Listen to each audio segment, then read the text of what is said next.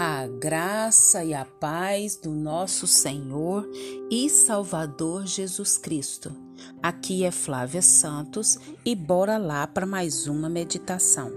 Nós vamos meditar nas Sagradas Escrituras em 1 Pedro, capítulo 3, versículo 18.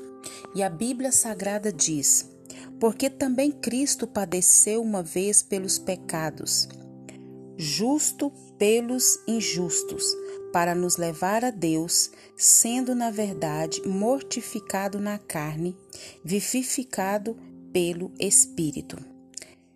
1 Pedro 3, 18. Louvado seja Deus por mais um dia, engrandecido seja o nome do Senhor por mais uma oportunidade.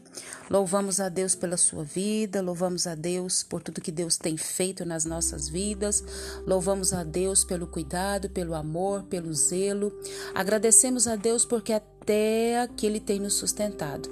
Quando nós pensamos que não vamos resistir, que não vamos aguentar, que não vamos suportar as adversidades, os problemas, o Senhor vem com a sua mão forte, com a sua mão de poder, nos levanta, nos dá mais um dia, nos dá força, nos dá entendimento. Esse Deus é maravilhoso, esse Deus é tremendo. E Ele nos ama. Ele nos ama tanto que Ele mandou Jesus para nos salvar. E a palavra do Senhor diz: porque também Cristo padeceu uma vez pelos pecados. Então, o sofrimento de Cristo na cruz foi um único propósito. E esse único propósito era o quê? E esse era pelo quê? Pelos pecados. Embora, como servos, passamos também por sofrimentos pelos nossos pecados. Isso nunca é na esfera da expiação, do sacrifício que Cristo fez por nós. Não podemos comparar as nossas dores, os nossos sofrimentos ao sofrimento de Cristo. O preço foi totalmente pago o que significa que absolutamente nada mais é devido.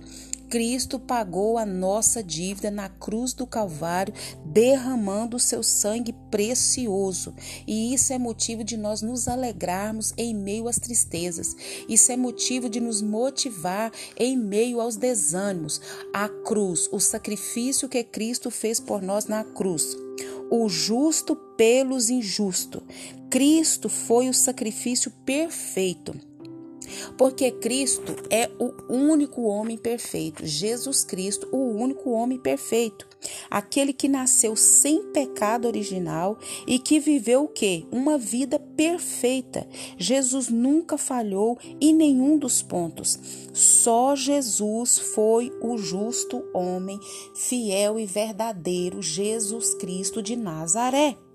Para nos levar a quem? Para nos levar a Deus refere-se ao caminho aberto para que o pecador entre na presença de Deus.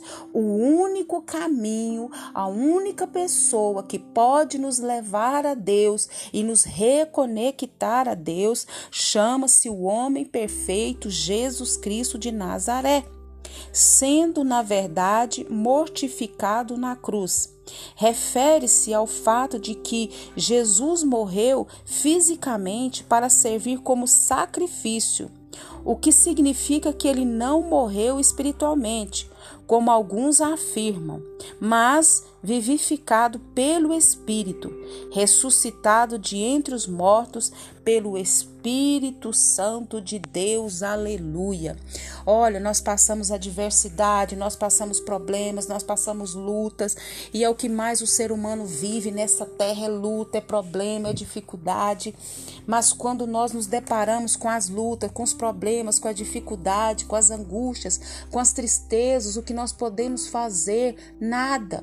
A única coisa que eu e você podemos fazer é estar em sintonia com Deus, é conversando com Deus, é pedindo a misericórdia de Deus, é pedindo, Senhor, me ajuda, Senhor, me fortalece, Senhor, eu não estou dando conta.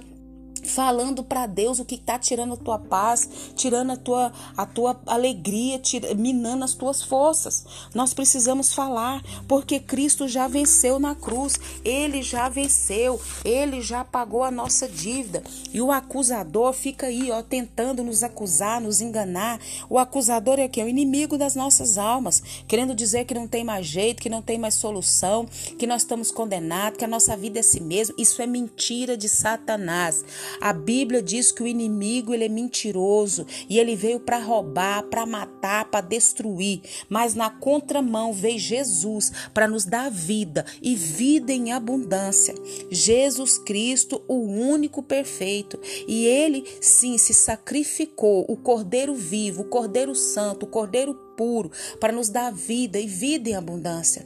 Sei que estamos passando por momentos muito difíceis, passando por momentos de angústia, de dor, de sofrimento, mas nós não estamos passando sozinhos. Nós temos um Deus que cuida de nós, que vela por nós, e Jesus prometeu: Eis que estarei convosco todos os dias, até a consumação do século. Mas Jesus não foi aos céus, Jesus não foi nos preparar lugar, foi, mas ele nos deixou o consolador, o Espírito Santo dele. Conta-se que um missionário na Índia Certa vez conversava ele com um indiano e ele estava lhe apresentando a fé cristã. Este, no entanto, tinha muita dificuldade de aceitá-la. O indiano dizia: Missionário, o Senhor fala de cristianismo, mas veja quantas atrocidades o seu ocidente cristão tem cometido. É assim que deve agir o mundo cristão? O missionário viu-se obrigado a concordar. Realmente, o Ocidente cristão tem envergonhado o nome que leva. O indiano continuou: O senhor não há de concordar que o seu país tem errado muito com o meu país, invadindo e explorando? O missionário mais uma vez teve de concordar, mas insistiu com o indiano para que aceitasse a Cristo como seu Senhor e Salvador. E esse contra-argumentou: Veja, é missionário, o Senhor mesmo há de, de reconhecer que tem defeitos.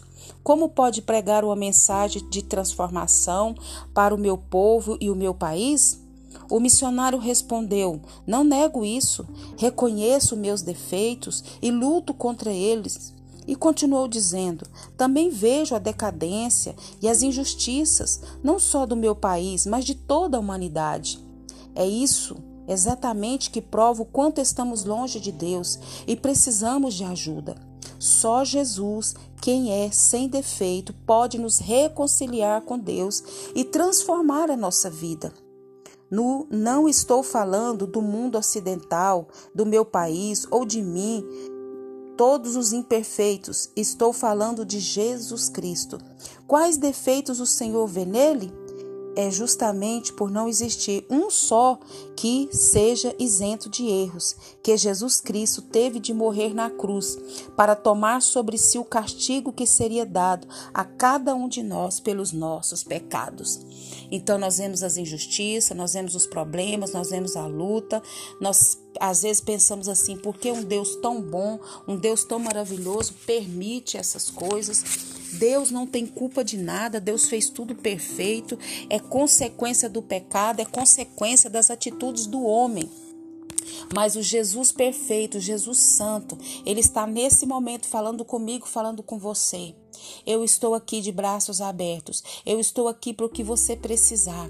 Eu estou aqui para te amparar, para te ajudar, para te fortalecer, para te consolar, para prover tudo o que você precisa. E o que eu mais quero é que você tenha um encontro real comigo, que eu seja Jesus falando, que eu seja o seu Senhor, o seu Salvador, o seu mestre, e eu cuidarei de ti. O Senhor, ele é perfeito e ele nos ama, mesmo sendo imperfeitos. Quantas pessoas nos amam, mas só quando a gente faz aquilo que elas querem. Jesus não. Jesus nos ama com as nossas imperfeições, com os nossos pecados. E que o Espírito Santo de Deus continue falando no nosso coração, que apesar de todas as adversidades, o Senhor está conosco. Pai, em nome de Jesus, continua falando aos nossos corações, perdoa as nossas fraquezas, as nossas falhas, as nossas iniquidades, que nós não venhamos olhar para o homem, para os defeitos do homem, da humanidade, mas que nós vamos olhar para a perfeição de Jesus Cristo, o único homem perfeito sobre a terra, que cumpriu a lei, que cumpriu todas as coisas, que morreu na cruz para nos salvar. Deus, alegra o nosso coração, tira toda tristeza, toda angústia, toda fadiga, tudo aquilo que tem minado as nossas forças, as nossas energias. Nós clamamos, nós suplicamos, nós imploramos o teu favor. Pai, continue nos guardando dessa praga do coronavírus e de todas as pragas que estão sobre a terra. Guarda as nossas vidas, guarda os nossos, põe um fim nessa pandemia. É o nosso pedido agradecidos no nome de Jesus. Leia a Bíblia e faça oração se você quiser crescer, pois quem não ora e a Bíblia não lê, diminuirá, perecerá e não resistirá. Não fique olhando para as imperfeições do mundo, mas olhe para a perfeição de Jesus. Um abraço e até a próxima, querendo bom Deus. Fui.